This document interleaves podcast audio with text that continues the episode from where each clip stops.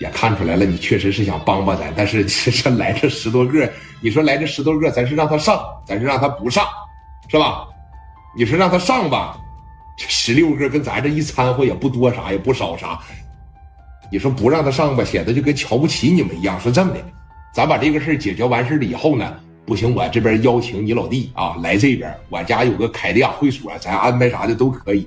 这打仗，你说来个十多个，这上不上的呢？哈。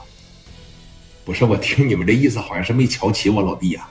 我刚才已经说了，在山西想请我老弟这帮子人，那有钱都够呛能能请得去。而且我一直在跟你强调，你跟我老弟一定能变成很好的朋友的。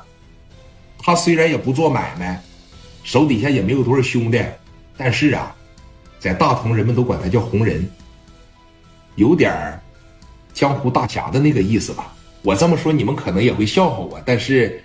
我把他叫来，行不行？如果你要瞧得起他，你要乐意用他，就让他帮帮你；你要瞧不起他，不乐意用他，我明天就让我老弟陪着我办事得了。说你看这这这这，你们这是说啥呢？哎，人红姐这一片好心，人叫来一个人也是帮咱来了，你们怎么能这么说话呢？回去。王群力在这说：“哥，你看那那我不是好心吗？来这十多个，你说把嘴闭上吧，行不行啊？”你这么的姐啊，你给你老弟打电话吧，我跟他交朋友啊，上与不上咱先不说，来了以后我陪他好好喝两杯。说那行，啊，说那行，那个，那我就给我老弟打电话了啊。我老弟那没事跟我关系最好了，我让我老弟来，我老弟肯肯定能来啊。哎呀，一个多月了呀，电话打去了山西的大同。在那边一个小别野里边，啊，身高大概一米七，也是小炮头，长得眉清目秀，挺精神。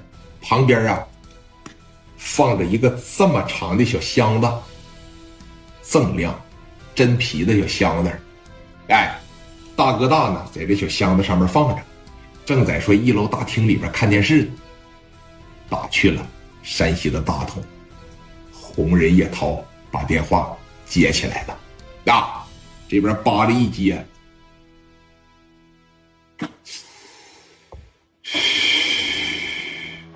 喂，老弟呀，我是你姐，哎，大姐，怎么了？